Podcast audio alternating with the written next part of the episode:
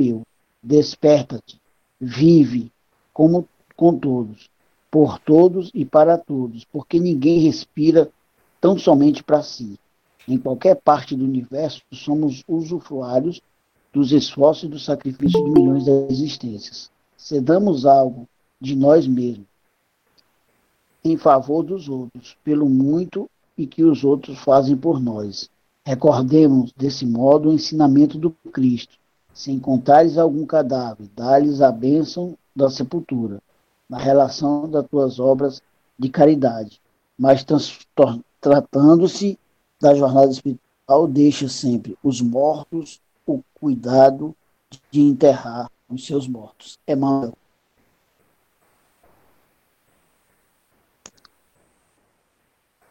Boa tarde.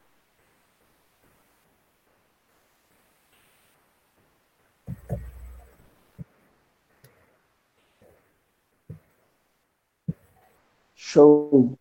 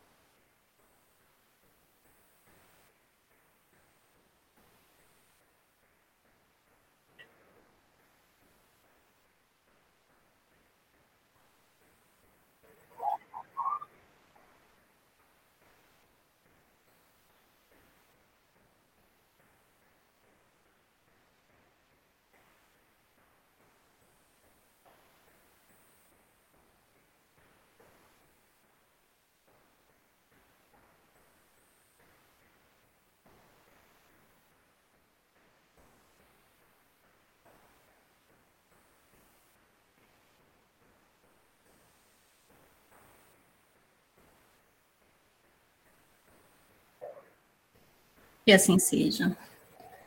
Boa tarde a todos presentes aqui nesse momento. Que a paz do nosso Senhor Jesus esteja com cada um de vocês. Bom, o tema de hoje, depressão e suicídio, uma visão espírita em tempos de pandemia, me foi inspirada em razão exatamente da gravidade que se deu ultimamente essa doença que tem levado a muitos suicídios. Os tempos atuais estão causando muitas incertezas, e as incertezas, elas causam medo. Os medos retraem, causam ansiedade. E a reclusão que nós estamos passando no momento atual tende a nos fazer sentirmos solitários, em muitos casos, principalmente nos casos dos nossos idosos. Eu acredito que são as pessoas que mais tenham sentido a reclusão, porque foram afastados de muitos seres amados. Então, é, tudo isso ocasionou um agravamento da depressão e do suicídio pelo mundo afora. A depressão, ela é considerada desde há muito tempo já o mal do século. Antigamente, antes de ser denominada como depressão, ela era caracterizada no indivíduo apenas como melancolia. Os tempos modernos mudaram a medicina avançou e foi então dado o conhecimento do que realmente acontece no interior de cada indivíduo que passa por essa doença, por esse momento tão difícil na, na vida do ser humano. No ano de 2018, há praticamente dois anos atrás, foi no mês de outubro, a OMS já caracterizava a depressão um crescimento é, de 18% em 10 anos. E dizia que até 2020 ela seria a doença mais incapacitante do planeta. E isso na sua previsão em 2018. Acontece que já atualmente, em janeiro deste ano, a OMS passou a considerar a depressão como uma epidemia global. Esses são relatos do Hospital Estadual de Urgência da região sudoeste, Dr. Albani Valeiros Machado. E o suicídio, considerada a segunda causa de mortes entre jovens de 15 a 29 anos, só perdendo para acidentes de trânsito. Olha só a gravidade disso. Quadros depressivos são as principais causas de suicídio no mundo, afirma o psiquiatra do Hospital São Camilo de São Paulo, Nadé Gerard. Joana de Ângeles, mentora do médio Divaldo Franco, diz o seguinte com relação a isso.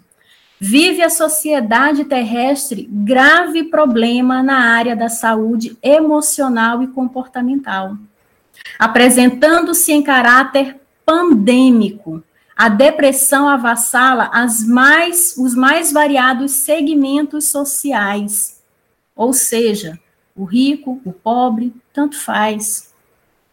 Arrastando verdadeiras multidões ao terrível distúrbio de conduta. Tal como a pandemia que se apresenta no atual momento, que em janeiro também ainda era considerada uma epidemia Atualmente, a depressão também já está sendo considerada uma pandemia, porque atinge milhões de pessoas no mundo inteiro. E na palestra de hoje, nós vamos tentar responder perguntas como como o espiritismo explica a depressão? Por que o suicídio pode vir como consequência da depressão. Porque o quadro atual mundial da pandemia agravou esses dois problemas da humanidade. Como pode a doutrina espírita ajudar no combate a essa doença silenciosa e grave? Como nós podemos ajudar quem se encontra em tal estado?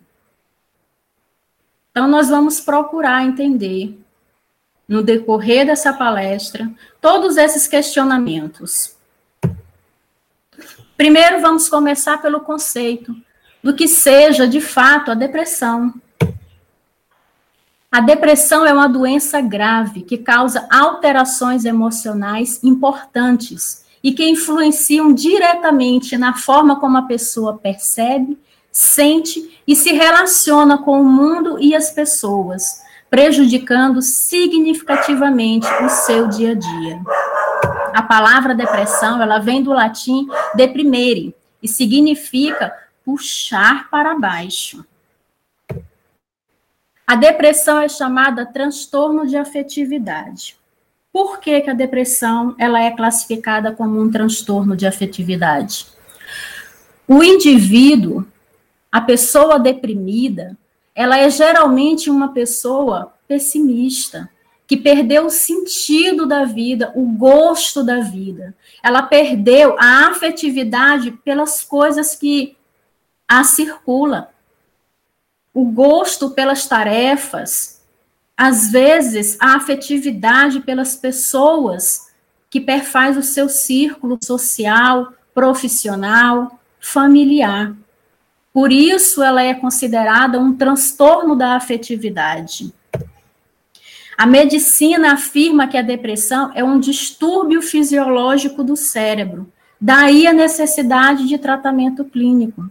Isso porque ela afeta os processos neuronais, causa déficit nos neurotransmissores como a dopamina, a serotonina, a noradrenalina, que são hormônios que trazem bem-estar para a gente, que trazem alegria, prazer, felicidade, gosto de viver. Então, quando esses hormônios diminuem no nosso sistema, no nosso organismo, tende a apresentar sintomas, que são os sintomas da depressão que nós vamos ver agora. Esses sintomas, eles causam um impacto muito grande na pessoa. Impacto emocional, impacto físico, impacto funcional. Dentre alguns impactos emocionais, temos a, irritabilidade da pessoa, o humor deprimido, sentimento de isolamento, a pessoa se isola do seu círculo de amizade, círculo social, ela deixa de sair para se divertir, ela acaba, por fim, se isolando da própria família. Temos ainda sintomas físicos, alguns diagnosticados como dores musculares, falta de energia, a pessoa perde ânimo até de se levantar da cama. Causa fadiga, insônia, ela perde o sono. Ela passa a noite inteira rolando na cama, sem sono. Perda da libido, perda do, de peso, disfunção sexual, dores em gerais, enxaquecas. Funcional, ela tem dificuldade de concentração. Coisas que anteriormente eram fáceis, como os estudos, a leitura, já não é mais de fácil prazer, concentração. A pessoa perde a desmotivação e com isso ela tem perdas sociais, profissionais e familiar. Além desses sintomas, é diagnosticado ainda a autoestima baixa da pessoa. A pessoa perde a confiança em si mesmo, na sua capacidade diante do mundo e de tudo que se apresenta a ela. Ela perde a fé. Ela passa a ter pensamentos e atitudes negativas. Perde o apetite, ou, em raros casos, ela passa a ter um apetite incontrolável, dentre outros. Então, é uma situação difícil a qual a pessoa deprimida passa, muitas vezes no silêncio da sua própria pessoa. E raramente acontece dela se abrir logo de início. No início, ela se mantém calada na dela, e as pessoas mais próximas vão percebendo aquele afastamento da pessoa. Muitos criticando sem saber a real motivação de tudo aquilo. Diagnostica-se que menos de 50% das pessoas com essa doença buscam ajuda. E poucas também é, procuram tratar-se. Na visão espírita, diz o seguinte: de acordo com a doutrina espírita, a depressão é uma doença da alma, que foi acarretada por diversos fatores da vida pessoal de cada pessoa. Cada pessoa tem a sua razão naquilo que está passando. Às vezes, nem ela mesma sabe o porquê daquilo dali, porque é algo inconsciente. E outras não. E elas vêm de coisas como o medo. Gente, o medo, quando ele é excessivo, ele trava as pessoas. E pode sim ocasionar a depressão. São gatilhos que disparam de repente para essa doença. Traumas, traumas recentes, traumas, inclusive, e principalmente traumas da infância. Quando conflitos da infância, como abusos, como ter um pai perverso, uma mãe negligente ou super protetora, causa, com o passar do tempo, é, uma, uma, certa, uma certa problemática inconsciente e que quando chega na adolescência ou na vida adulta, aquilo dali dispara. Tem uma história que eu vi é, recente de uma mãe que perdeu a filha para depressão, é, a filha não aguentou, suicidou-se, mas a qual ela relata que após muitas procuras por profissionais, finalmente a filha conseguiu sentir-se à vontade com um profissional da área e abrir-se. E só então ela falou que ela tinha sofrido abuso na infância, aos 11 anos de idade, pelo professor de educação física. E isso criou um trauma muito grande nela, porque ela não pôde falar para ninguém, pois o seu abusador ele ameaçava a criança, dizendo que ia matar a mãe o pai, e a criança não contava. E a mãe não entendia na época, então, por que, que a criança não queria participar da educação física da escola, só entendendo depois. Porque quando a, a pessoa, a adolescente, no caso, que tinha, tinha 19, 18 anos quando chegou aí para o psicólogo, a depressão começou a, a ser demonstrada aos 17. Aos 18, encontraram um psicólogo a qual a jovem sentia-se à vontade. Então, ela contou isso para a psicóloga e pediu, inclusive, que a psicóloga falasse, chamasse os pais e falasse tudo o que ela falou e a psicóloga estava autorizada a responder todas as perguntas do, dos pais com relação a isso. Mas a adolescente, apesar do tratamento e de ter demonstrado melhoras, ela não conseguiu superar o seu trauma. E aos 20 anos ela suicidou-se. Então, assim, existe também o pós-trauma, pós-trauma de acidentes, pós-traumas uh, das guerras e tantas outras coisas que acontecem na vida do ser humano. Aí tem também a culpa, Muitas pessoas, inconscientemente ou conscientemente, se culpam por algo. E essa culpa, ela cai de forma tão destruidora dentro da pessoa que também dá-se o gatilho para depressão, causando distúrbios assim avassaladores. Tem-se o pânico síndromes do pânico é, deixam a pessoa completamente indefesa diante de coisas que, para nós, é, é, é completamente normal, mas para ela não é. E vendo essas tais situações, essa pessoa procura isolar-se. E com o tempo, vai surgindo sentimentos que nela acabam por despertar a depressão. Nós temos aí também a ansiedade, outro mal do século. Temos ainda luto e perdas. Muitas pessoas não sabem lidar com a perda de entes queridos. Perdem o gosto pela vida. Isolam-se. Deixam de fazer as mais simples coisas porque não consolam-se, não conseguem, não entendem o partir. Não têm uma visão de que o espírito, ele é eterno, de que nós não somos um corpo carregando uma alma, e sim uma alma temporariamente com um corpo.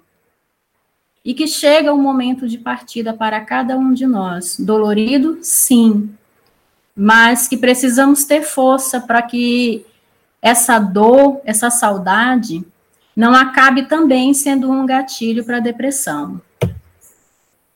A rotina. Essa rotina, ela aplica-se muito às situações dos aposentados. Muitos aposentados é, tem uma vida inteira interativa, fazendo isso, fazendo aquilo, trabalhando de um lado, trabalhando do outro, e de repente tudo para. Vem a aposentadoria. E aquela correria do dia a dia, aquela dedicação, aquela ocupação da mente com o trabalho já não tem mais. A princípio, ele acha muito bom, procura fazer viagens, procura visitar os parentes, mas com o tempo isso cansa. E se ele não procurar uma outra atividade para ocupar sua mente, aquela rotina que já não tinha mais acaba causando certos distúrbios mentais. A solidão também aplicado na, na, nessa parte dos nossos idosos. E, por fim, quando nenhum desses tópicos é, se diagnostica na vida atual, tem-se ainda as vidas passadas, onde esses mesmos gatilhos são tragos para a vida atual, esperando o momento certo para que venham à tona. Joana de Ângeles, mentora de Divaldo Franco, nos aconselha o seguinte: se desejarmos examinar as causas psicológicas, genéticas e orgânicas, bem estudadas pela ciência que se encarregam de penetrar o problema, temos que levar em conta o espírito imortal, gerador dos quadros emocionais e físicos de que necessita para crescer na direção de Deus. Ou seja, o espírito em si ele precisa passar por provações ou expiações, a qual o seu espírito necessita para aprender certas coisas ou deixar de lado certos vícios. Quando eu falo em vícios, eu não falo só de vícios da bebida, das drogas, do cigarro, não. Eu falo dos vícios que todos nós temos, do egoísmo, do orgulho, da avareza, e de tantos outros que ainda nos prendem à imperfeição, à inferioridade ainda da alma. Então, nós precisamos, por muitas vezes, é para isso que nós viemos aqui para esse planeta, para testar tudo aquilo que aprendemos na espiritualidade. E pôr em teste é fazer, é participar de uma prova. E muitos não suportam a carga desta prova aí dá-se a depressão, tendo como consequência, muitas vezes, o suicídio. A solução. Gente, não tem uma receita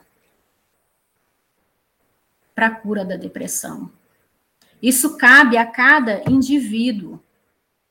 Cada um vai ter a sua receita própria. Cada um vai ter algo que lhe toque, que lhe impulsione para buscar sair dessa situação.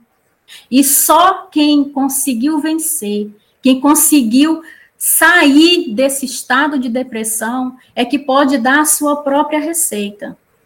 Mas na frente nós veremos um relato que demonstra muito bem isso. O que aquela pessoa usou o que a atingiu, o que a tocou para que ela conseguisse sair daquele estado. E certamente o mesmo que fez ele despertar não, não, não será é, especificamente o mesmo que fará outra pessoa.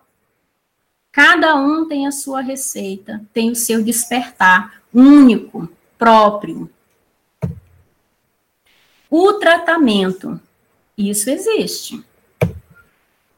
A princípio, a terapia medicamentosa, exatamente por causa dos processos dos neurotransmissores que são ficam diminuídos no organismo da pessoa, né? A depressão ela causa um déficit. Então, essa terapia medicamentosa visa restituir esses hormônios no nosso organismo, para que possamos voltar a ter um, um bem-estar né? Temos a terapia psicológica, psicoterapeuta, psiquiátrica. Ah, José, eu não sou doido. Gente, não é só doido que precisa de psiquiatra. Psiquiatra, ele é o profissional indicado por demais para esse tipo de situação. Então, é indispensável que haja também esse tratamento. Isso porque a procura da ajuda por esses profissionais é, faz com que eles, indo mais fundo dentro da personalidade da pessoa, consiga descobrir as causas reais daquela depressão e afastar aquilo dali. Muitas vezes a própria pessoa, ela não consegue identificar o que é que ocasiona aquilo. Você pergunta, Mas o que é que tu sente? Por que que tu tá assim? E a pessoa simplesmente ela não sabe, porque de fato é algo inconsciente dentro dela. Que só o profissional especializado na área vai ajudar a pessoa a descobrir, a se abrir. Muitas pessoas ficam por muito tempo ensaiando essa depressão, ensaiando caladinho na dela, e quando aquilo sobe até o tampo e se torna insuportável, ela simplesmente explode num choro convulsivo. E quando não se vê isso entre amigos ou entre os parentes, os parentes, se vê no consultório médico.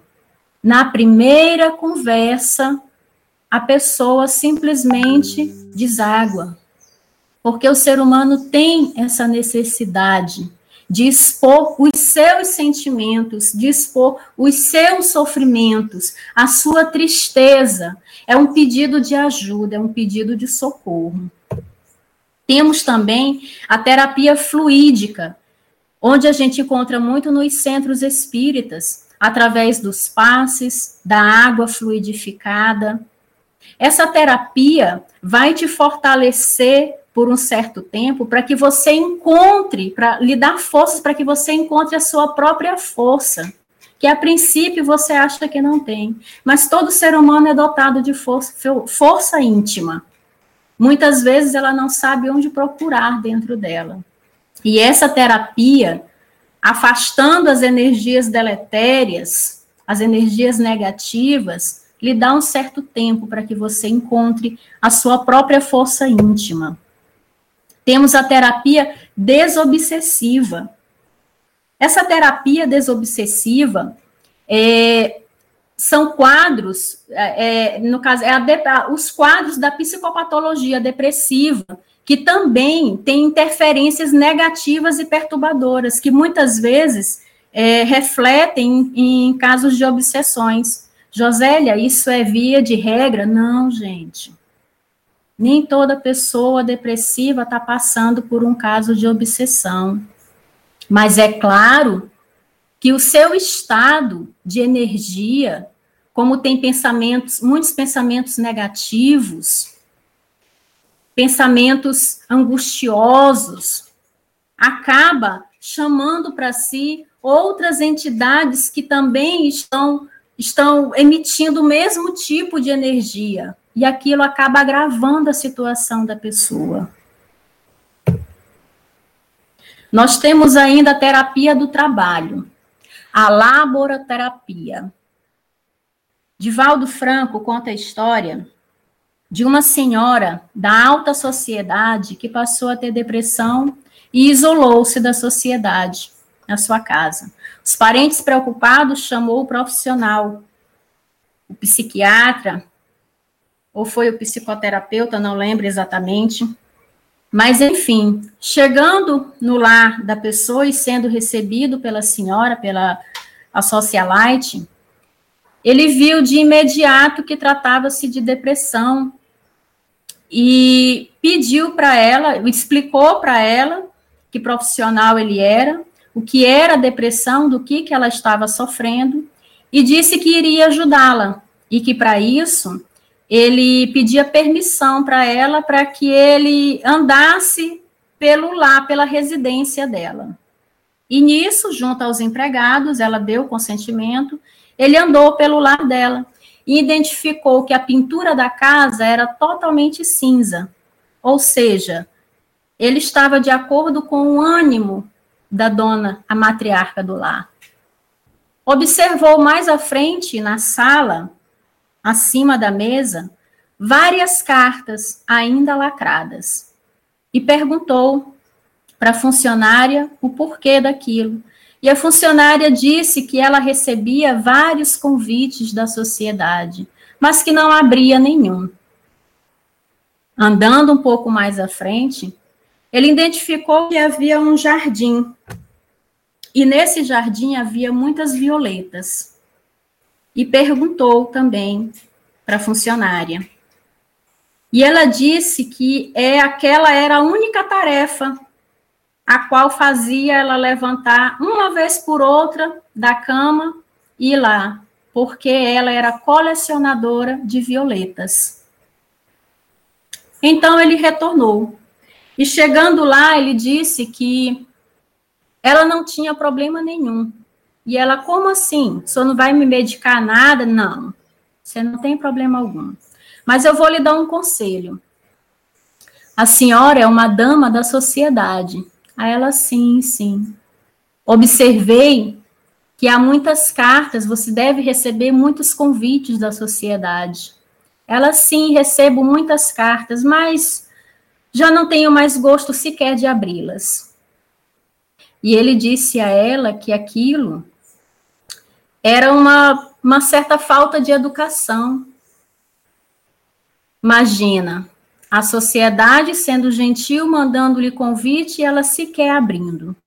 E ele aconselhou que, já que ela não sentia vontade de sair de casa para ir às festas, fosse que ela, pelo menos, já que ela colecionava violetas, que ela pegasse para cada convite que recebesse uma violeta e retornasse a violeta agradecendo o convite, porque certamente a pessoa iria gostar dessa gentileza dela. E ela disse: Sim, isso eu acho que eu posso fazer. E então, ao sair, junto aos familiares, o médico pediu que a família contatasse os amigos, a sociedade, para que eles mandassem todos os tipos de convite para ela, de batizado, de casamento e por aí vai. E assim, para cada convite, ela passou a se dar o trabalho de pegar uma violeta, anexar a resposta ao convite e mandar de volta a quem a convidou. Mas, depois de um certo tempo, o seu jardim ficou vazio, né? Ela pegou as violetas que tinha, então ela foi obrigada a sair de casa para comprar novas violetas, comprar adubo, comprar jarros, fazer os transplantes. E então, isso com o tempo a fez pegar gosto por aquilo e a fez sair da depressão. Então, a laboroterapia é indicada por muitos especialistas da área para que ajude na cura da depressão. Terapia da reforma íntima. É preciso que você mude a sua forma de agir atual. É preciso que você passe a deixar de lado ações, pensamentos negativos que o prendem a certos sentimentos, porque tudo que pensamos atraímos para nós. E certamente, se pensamos algo negativo, mais na frente se concretizará. Então, é preciso fazer a reforma íntima, mudar os vícios que temos, identificá-los, combatê-los. A terapia da boa leitura. Muitas pessoas, quando estão nesse estado depressivo, perdem o gosto pela leitura. Mas seria muito bom fazer um esforço para que retomasse a boa leitura, porque muitas vezes é o que nos ajuda nesse momento. A terapia do evangelho, caridade. Gente, o evangelho de Jesus, quando ele é bem assimilado, ele produz um bem-estar na pessoa. Porque o ser humano, ele traz com isso a legítima compreensão da vida e do amor ao próximo.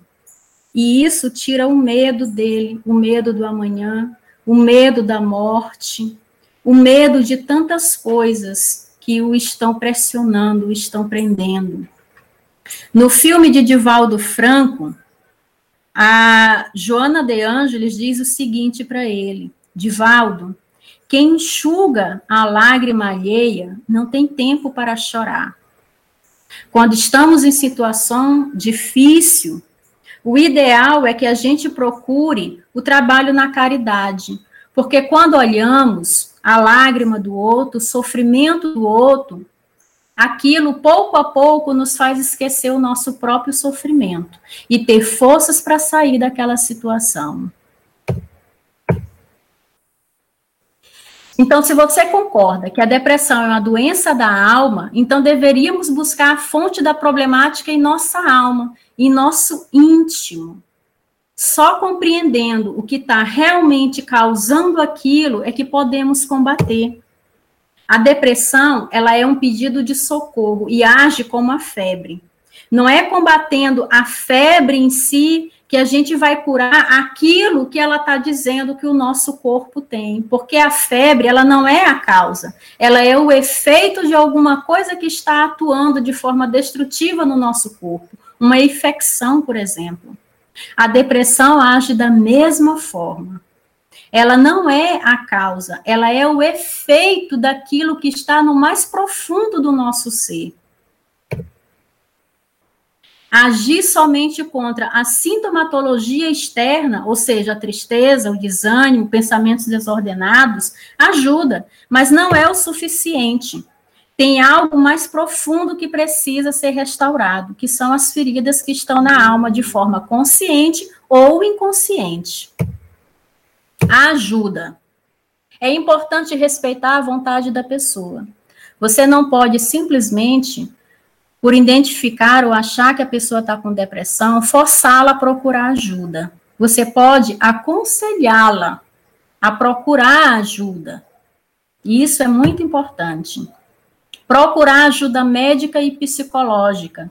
Já falamos a respeito disso. Procurar ajuda espiritual. Mas, Josélia, porque eu tenho uma depressão, eu estou me sentindo assim, eu tenho que ir exatamente num centro espírita? Seria bom, mas não exatamente num centro espírita. Qualquer casa onde a palavra de Deus seja mencionada e possa fazer com que renasça a fé que você tinha antes no Criador, vai lhe ajudar por demais. Então, aí o meu conselho é: vá aonde você se sente mais à vontade. Porque cada um vai estar onde a sua maturidade vai permitir que esteja. Onde as experiências daquele local vão tocar o seu ser no mais profundo da sua alma. E só aí ele vai reagir. Mas é sumariamente importante procurar reativar o elo junto ao Criador, esse elo que se perde quando se perde a fé. Não dizer à pessoa que isso é coisa da cabeça dela. Gente, não é. Não é coisa da cabeça. É normal do ser humano sentir muitas vezes tristeza, ansiedade, melancolia. Todos nós passamos por isso porque é natural é natural do ser humano. Tem um dia que a gente acorda que a gente não está bem, a gente está triste, a gente está para baixo, a gente está zangado. Tem uma dor ali por alguém que nos ofendeu, que nos magoou. Isso é normal. Mas quando esses sentimentos começam a ser agravados ao ponto de tirar a felicidade e a percepção da vida, o gosto pela vida e por todas as tarefas que perfazem o dia a dia, aí sim é algo mais sério. Então, nunca diga à pessoa que aquilo é coisa da cabeça dela. Escute ela. Não dizer que o problema está todo nela. De repente, o problema não está todo nela, o problema está fora. E ela só precisa lidar com aquilo de uma forma mais, mais madura, de uma forma que ela possa entender, assimilar melhor. Não dizer não chora. Muitas vezes, quando acontece com um homem, e ele chega um momento em que ele explode um choro convulsivo porque não aguenta mais aquilo, é natural ele escutar, rapaz, não chora, tu é homem, homem não chora. Ou mesmo para a própria pessoa, pode ser homem ou não, não chora, engole o choro. Não façam isso também. Isso é muito prejudicial, porque a pessoa precisa colocar para fora. Ao invés de você dizer, saia da cama, Diga, vamos passear. Ao invés de você dizer, você precisa se tratar. Diga, conte comigo. Quando você vai sair dessa? Diga, como você se sente hoje? Ao invés de você dizer, pare de drama, diga, quero te ver bem, amo-te. Esses são conselhos da psicóloga Glauciane e faz todo um sentido. Mas será que o centro espírita pode curar diante de uma doença dessa, uma depressão? Será, gente? A resposta é não. Como assim, Josélia? Gente, centro espírita não cura ninguém. O que há lá dentro o que é oferecido lá dentro pode te ajudar a encontrar a própria cura dentro de você. Isso porque as casas espíritas, elas acolhem, elas consolam, elas esclarecem e orientam para que você tenha um ponto de partida para o entendimento, para encontrar a fé, a sua força íntima. É através das palestras que acontece no centro espírita que há orientação, da recepção fraterna, das terapias através dos passes, das águas da água fluidificada, dos tratamentos através das reuniões mediúnicas, as reuniões de tratamento através das correntes de orações em grupo, tudo isso vai ajudar você, vai te dar forças, mas não vai te curar sozinho. Não espere que você vai encontrar um milagre lá dentro do centro espírita, como dentro de qualquer outra religião, porque tudo depende muito de você. Muitas pessoas vão a um centro espírita, a uma igreja católica, a um centro de umbanda, a uma igreja evangélica e dizem: "Ah, lá ninguém me curou nada" é porque ninguém, não cabe a ninguém curar você, e sim a você mesmo. Cabe a você, através daquilo que você recebeu, procurar a sua reforma íntima. Esse é o ponto-chave. A mudança de consciência, a mudança de atitudes, a mudança de pensamento. Tudo isso vai ajudar você a descobrir e a caminhar para a sua própria cura.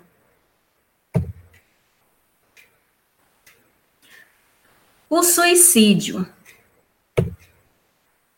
Embora a depressão seja hoje considerado um dos transtornos psiquiátricos mais comuns, a depressão ainda é uma dor silenciosa e seus sintomas nem sempre são identificados e tratados adequadamente. Quando isso ocorre, as consequências podem ser catastróficas e levar a casos extremos, como tentativas de suicídio.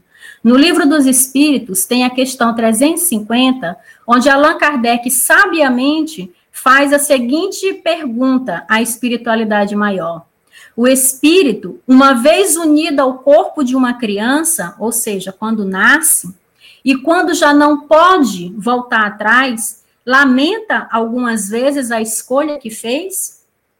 E a espiritualidade responde: perguntas se, como homem, se queixa da vida que tem? Se desejara que outra fosse ela? Sim. Se se arrepende da escolha que fez? Não. Pois não sabe ter sido sua escolha. Depois de encarnado, não pode o espírito lastimar uma escolha de que não tem consciência.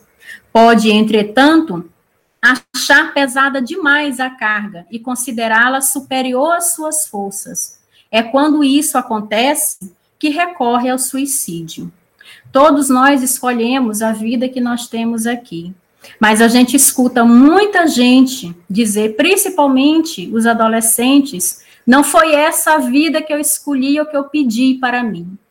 Mal sabe ele que sim, foi essa vida que pediu. Cabe a ele encontrar forças para superar os momentos difíceis. É fácil? Não é fácil para ninguém. Então, o suicida é um ser humano sem esperança porque perdeu a fé ou deixou ou a deixou sobrepujar pela ideia terrivelmente enganadora de que a morte era o fim libertador. Sabemos que a morte não é o fim de tudo, porque o espírito ele é eterno. Então, interromper a própria vida só agrava sobremaneira o sofrimento que ele já vinha passando.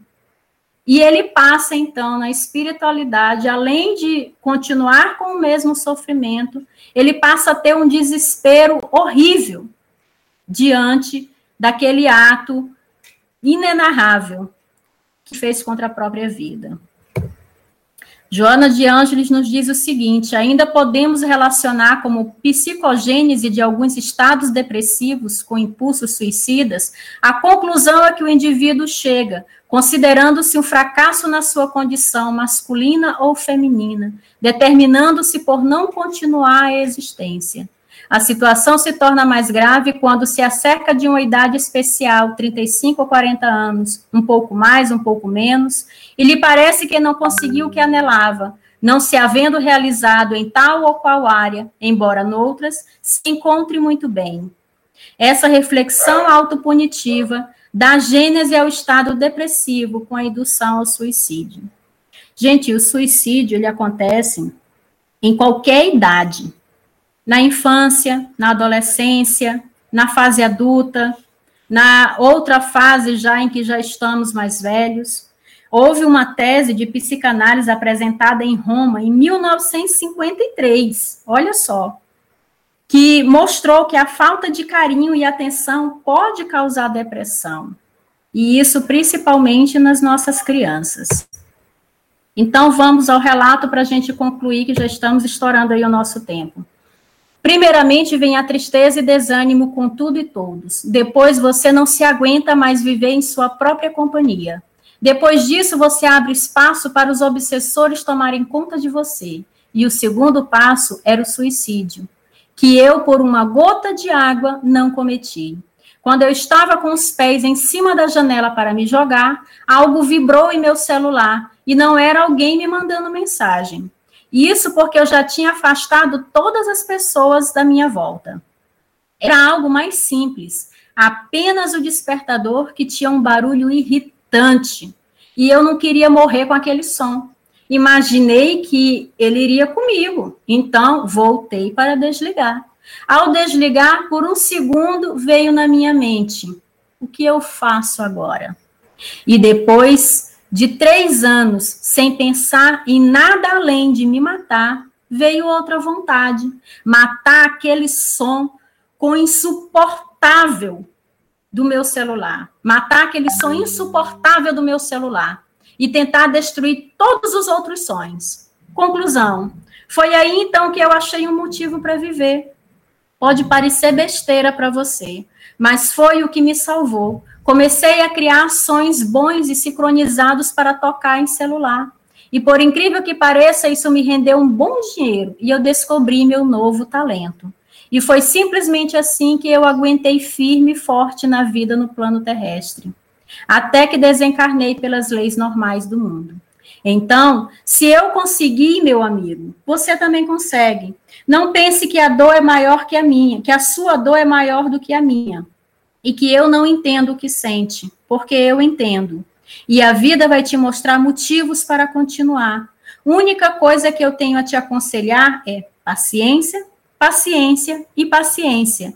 Não prejudique ninguém e abra espaço para os espíritos de luz. Eles irão te iluminar e mostrar algo que vale a pena acreditar e viver. Então, como a gente pode notar por esse relato, ele teve a receita dele. A Senhora das Violetas teve a receita dela. A receita é de cada um, é individual. Então, gente, podemos chegar à conclusão de que a depressão, portanto, é de natureza fisiológica, psicológica e espiritual, e pode levar o ser humano às raias do suicídio. Aqui tem é, uma recomendação de leitura. Quem quiser tirar uma foto rapidamente, toda essa esses livros da série psicológica de Joana de Ângeles trata mais detalhadamente acerca dessas patologias é, da mente humana. Então, é muito bom para quem quer adentrar mais fundo no assunto. E é isso, gente. Quando você faz as coisas que realmente precisam ser feitas, você começa a crescer. E esse crescimento torna você capaz de fazer o seu hoje mais do que ontem e o seu amanhã ainda melhor. Não queira fazer tudo de uma vez, é de pouco a pouco, tornando hoje melhor do que ontem, o ontem, o amanhã melhor do que ontem, e assim vai. Então, que a paz do Senhor seja com todos vocês e tenham uma boa tarde. Obrigada pela atenção, gente. Espero que vocês tenham entendido um pouquinho, que tenha ajudado a vocês aí. E que é, possam ajudar outras pessoas que vocês conheçam, que possam estar passando por esse momento difícil. E eu não vou abrir a perguntas porque eu não sou profissional especializada no assunto, mas nós temos aqui a profissional que está também aqui presente, a Mona Lisa, que é psicóloga e pode ajudar muitas pessoas nesse setor também, né? Não, Mona Lisa? Alex, cadê a Mona Lisa? Desculpa, você estava sem fone. É. Boa noite. Boa noite. Fala, fala um pouco mais alto, Mona Lisa, está muito baixo. Dá para ouvir agora? Ah, agora sim. Gente, okay. a Mona Lisa é psicóloga de formação e faz atendimentos clínicos. Então, quem quiser recorrer ao, ao, ao profissional especializado da área, está aí a nossa Mona Lisa.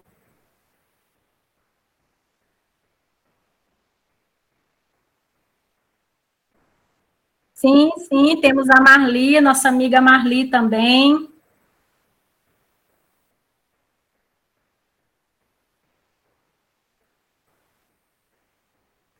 Isso mesmo, isso.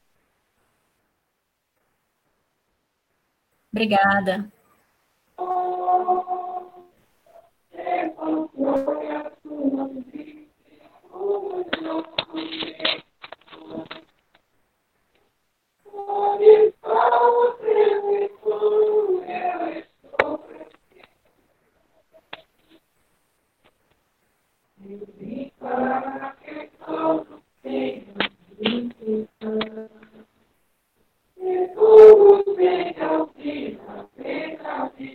Sim, sim. Eu só queria é, parabenizar a Josélia. Obrigada, Marli. Pelo menos em termos espirituais, há essa necessidade, sim. Nós estamos em um momento ímpar, né? E nós sabemos que os problemas emocionais é realmente é o que está aí. Né? Não só nessa pandemia, muito, muito antes ainda. Aquele que não procura ajuda espiritual fica muito mais complicado. Eu digo isso como profissional também da área da, da psicologia clínica e também como espírita. Eu vejo que ajuda espiritual é fundamental. Hoje, principalmente hoje, quando a gente se encontra, quando a gente consegue se ver e se encontra no papel, nesse, nesse planeta, as coisas ficam, fluem muito mais rápido. Né? E, e tem gente que realmente precisa de ajuda em todos os sentidos. Eu nunca atendi tanta gente como agora. E eu passando também por um momento difícil, e eu tenho a doutrina espírita como consoladora, né? Que eu perdi o meu pai, está fazendo um mês hoje. Se não fosse a doutrina espírita, é, eu, não ter, eu não teria, é, por exemplo, e num momento tão sombrio como nós estamos hoje. Então, Josélia, você foi muito feliz na sua, na sua palestra. Parabéns. Muito obrigada.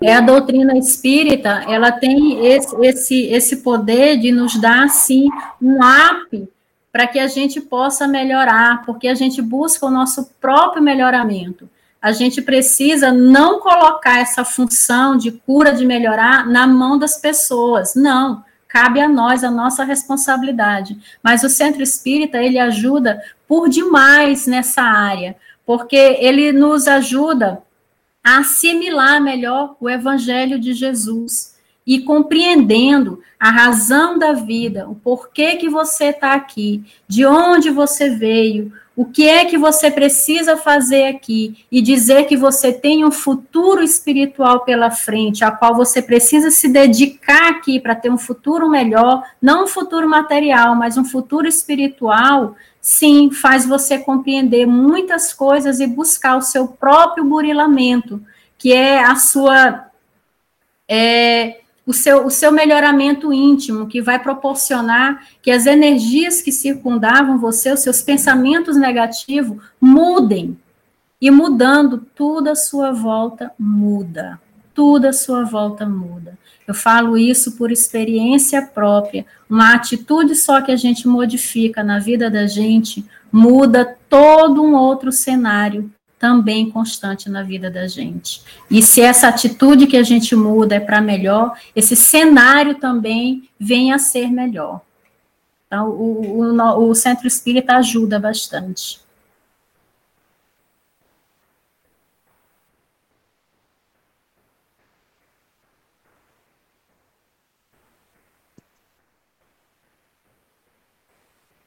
É, sim, como a colega falou, realmente esse período estamos fazendo muito, muitos atendimentos, né? As pessoas estão buscando muita ajuda e os transtornos mais comuns são de ansiedade e depressão, né? Então, realmente, a, a questão do isolamento social, ela meio que potencializa esses sintomas, né? De você estar em casa sozinho, de não poder sair, as preocupações, a preocupação com o próprio vírus, então tudo isso dificulta, né? Então, na, na questão psicológica, na questão da terapia, a gente trabalha essas demandas psicológicas e, e, claro, dependendo da, do transtorno, a pessoa precisa de um auxílio de um psiquiatra também, tomar medicação para os sintomas físicos, né?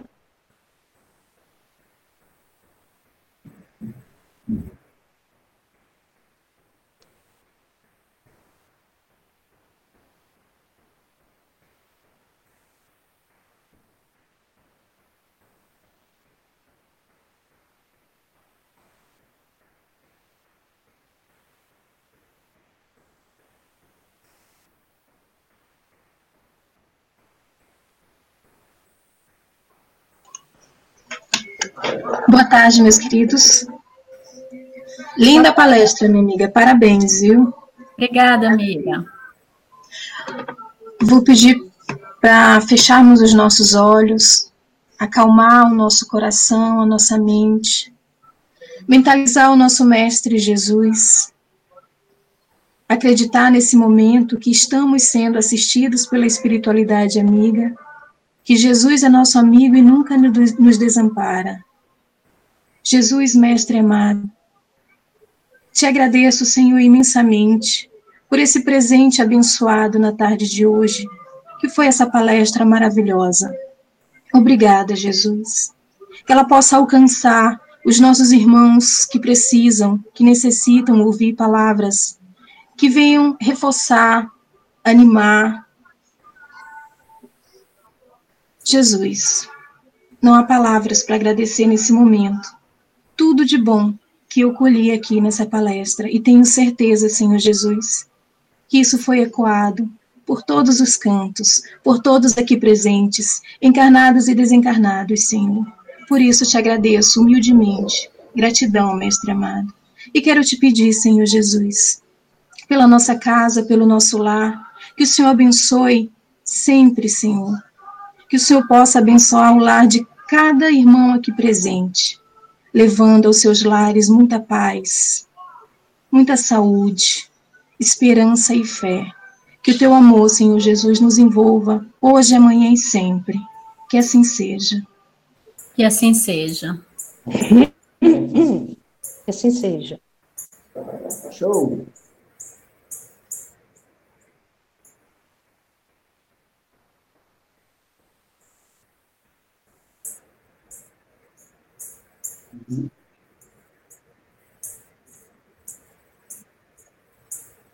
Josélia, parabéns, Josélia?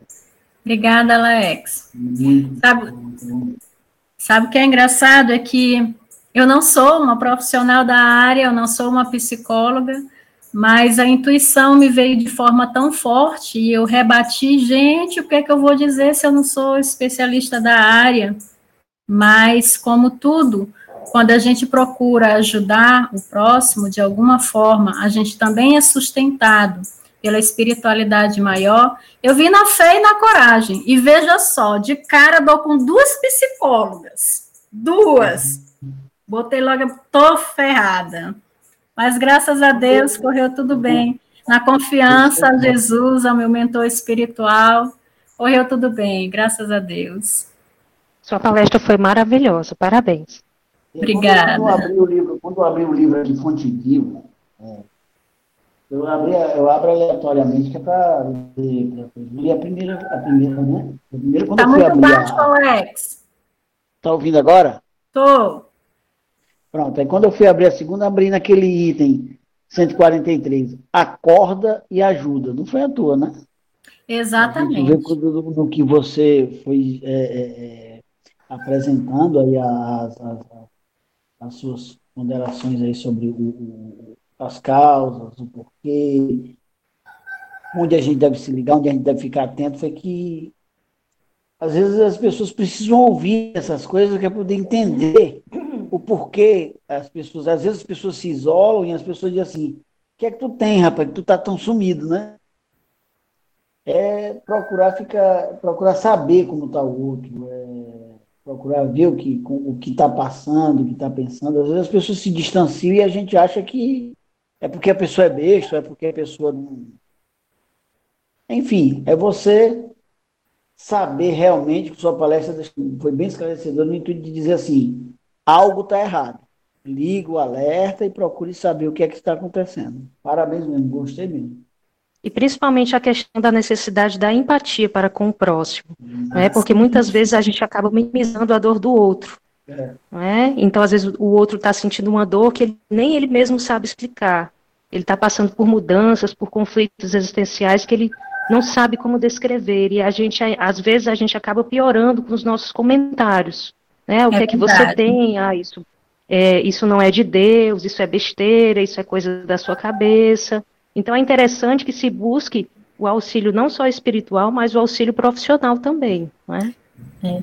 E especialmente, Mona Lisa, quando acontece que a família não se apercebeu ainda mas a pessoa já está em tal estado em que ela explode numa crise de choro na frente de todos. E geralmente a gente não entende por que, que aquela pessoa está daquele jeito, mas que busquemos nessa hora nos colocar no lugar dessa pessoa e tentar é, atuar com a apatia, com a apatia né? Como é, se colocar no lugar dele, procurar ver as dificuldades que ele está passando, as dores que ele está enfrentando. Então, é muito bom nessa hora que a família procure calmamente conversar com a pessoa, saber o porquê daquele choro, que muitas vezes ela vai dizer que ela não sabe por que, que ela chorou daquele jeito, mas aí é hora da família se reunir e procurar dar todo o apoio necessário nesse momento, que a pessoa sempre se sente acolhida quando encontra-se num momento de apatia, de tristezas é, absurdas e encontram o apoio das pessoas quando dão um abraço e dizem estou aqui, ou quando simplesmente essa pessoa não diz nada, mas senta ali do teu lado, tá ali. Para o momento em que você quiser conversar, quiser se abrir, você tá ali. É, muitas vezes nós não temos